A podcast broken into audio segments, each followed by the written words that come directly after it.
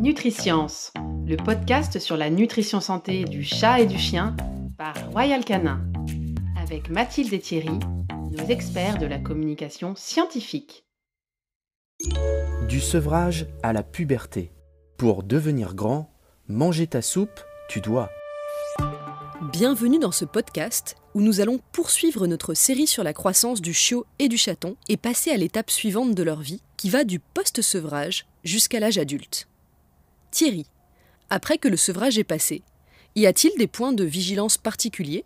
Oui, tout à fait. Après le sevrage, il va falloir être tout particulièrement vigilant en ce qui concerne le rythme de croissance et la prise de poids des chiots et chatons. Les risques sont un peu différents selon le format du chiot ou du chaton. Les risques, euh, c'est-à-dire? En fait, au moment du sevrage, un chiot de petite race ou un chaton de type européen a déjà passé le pic de croissance. Le squelette continue à se former jusqu'à 6 mois environ et l'animal continue de grandir en hauteur, mais beaucoup moins vite qu'avant le pic de croissance.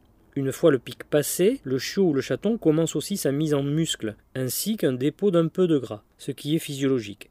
Si l'animal n'est pas rationné correctement, il aura donc tendance à prendre du poids trop rapidement, avec production de plus de gras que nécessaire. Ce n'est ainsi pas rare, lors de la stérilisation des chattes à 6 mois, de découvrir qu'il y a déjà beaucoup de gras dans la cavité abdominale. Or, le surpoids juvénile est très délétère.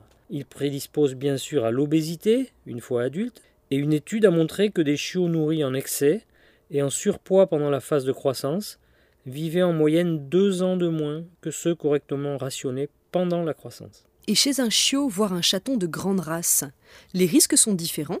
Oui, car la cinétique de croissance n'est pas la même. Chez le chiot de grande race ou de race géante, le pic de croissance est plus tardif, vers 4 à 5 mois d'âge, et la croissance du squelette dure jusqu'à 8 à 9 mois. Les chats de très grande race, comme les Maine Coon, ont une cinétique de croissance comparable. Chez ces animaux, la phase de mise en muscle est donc plus tardive et commence vers 8 mois. Puis, une fois la mise en muscle finie, la croissance s'achève entre 1 et 2 ans. Si on nourrit l'animal en excès, le risque est qu'il grandisse trop vite et donc commence sa mise en muscle trop tôt. Et ça porte à conséquence? Oui, c'est un peu comme si on commençait à poser des tuiles alors que la charpente n'est pas finie. Cela peut favoriser des troubles ostéo-articulaires, comme la dysplasie ou l'ostéochondrose. Mais cela ne se voit pas que ces chiots et chatons de grande race grandissent trop vite? Ils ne sont pas en surpoids? Tu as mis le doigt sur le problème. Si un chiot, voire un chaton de grande race grandit trop vite, il sera trop grand, donc trop lourd pour son âge, tout en étant mince. Et donc, comment faire pour limiter tous ces problèmes? Deux mesures sont importantes, le rationnement et le suivi de croissance. Commençons par le rationnement. Que préconises-tu? Ni les chiots, ni les chatons ne doivent être nourris à volonté. La ration doit être calculée en fonction de leur âge, poids et poids adulte prévu. La ration sera idéalement divisée en trois repas chez le chiot et mise à disposition dans des plateaux de jeux ou autres gamelles ludiques chez le chaton, ce qui permet de respecter son comportement grignoteur. Et pour le suivi de croissance? Le seul moyen de vérifier si la croissance se fait au bon rythme, c'est de faire une courbe de croissance comme pour les enfants. Cela permet notamment de vérifier que le chiot ou le chaton ne grandissent pas trop vite, et ce même s'il est mince. Les courbes de croissance pour chiots et pour chatons ont été développées et publiées par le centre Waltham et découlent de recherches scientifiques. À ce jour, seules les courbes pour chiens de race géante, soit plus de 40 kg adultes, manquent à l'appel. En effet, un chiot massif, comme un bouvier bernois, ne grandit pas de la même manière qu'un chiot élancé comme un dog allemand, ce qui limite l'établissement de courbes fiables pour le moment.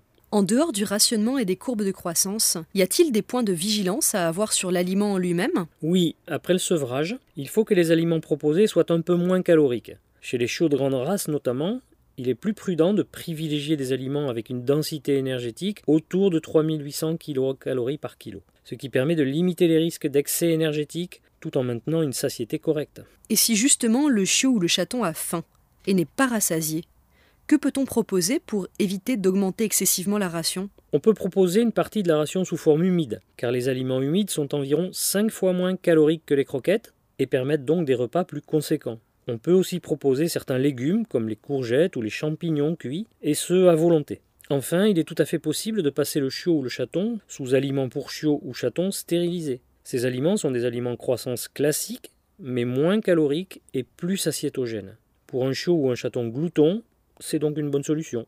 Puisque tu parles de stérilisation, une dernière question. Est-ce que les besoins énergétiques changent après la stérilisation si l'animal est encore en croissance? Oui, que la stérilisation soit réalisée en croissance ou une fois adulte, elle diminue les besoins énergétiques d'environ 20 à 30% Il est donc important de revoir le rationnement et de passer sous un aliment pour chiots ou chatons stérilisé. Par contre, la stérilisation ne change pas la courbe de croissance, qui doit continuer comme prévu initialement. En résumé, une fois la phase de sevrage passée, et si on donne un aliment complet avec un cahier des charges nutritionnelles adapté à la croissance, le point de vigilance majeur pendant toute la fin de croissance, c'est le rythme de croissance. On cherche à éviter une croissance trop rapide ou encore un surpoids juvénile qui peuvent favoriser obésité et troubles orthopédiques une fois adultes. Cela passe par un rationnement et une distribution adaptée et par le suivi d'une courbe de croissance. Restez à l'écoute, il reste encore un épisode à cette série sur la croissance.